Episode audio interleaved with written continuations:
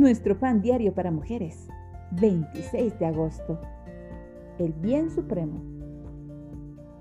La lectura bíblica de hoy se encuentra en Filipenses capítulo 3, versículos 1 al 11.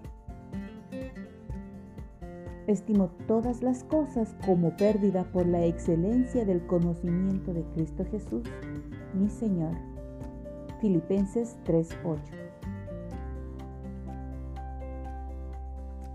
Mientras crecía en Jamaica, mis padres nos criaron a mi hermana y a mí para que fuéramos buenas personas. En casa, bueno significaba obedecer a nuestros padres, decir la verdad, esforzarse en la escuela y en el trabajo y asistir a la iglesia, al menos en Pascua y en Navidad. Supongo que esta definición de ser una buena persona trasciende la cultura.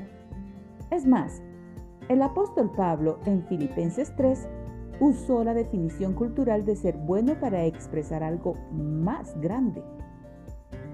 Como Pablo era un judío devoto en el primer siglo, seguía la ley moral al pie de la letra.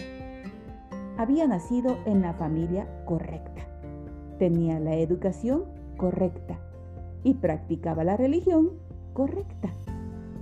Era un buen hombre hecho y derecho según la costumbre judía. En el versículo 4, Pablo escribe que podía jactarse de su bondad si quería, pero les explicó a sus lectores que no bastaba con ser bueno. Sabía que, aunque era bueno ser bueno, no era lo mismo que agradar a Dios. En los versículos 7 al 8, Pablo escribe que agradar a Dios supone conocer a Jesús. Consideraba su propia bondad como una pérdida al compararla con la excelencia del conocimiento de Cristo Jesús. Somos buenas y agradamos a Dios cuando nuestra esperanza y nuestra fe están puestas solo en Cristo, no en nuestra bondad. Señor, mi fe y mi esperanza están en ti.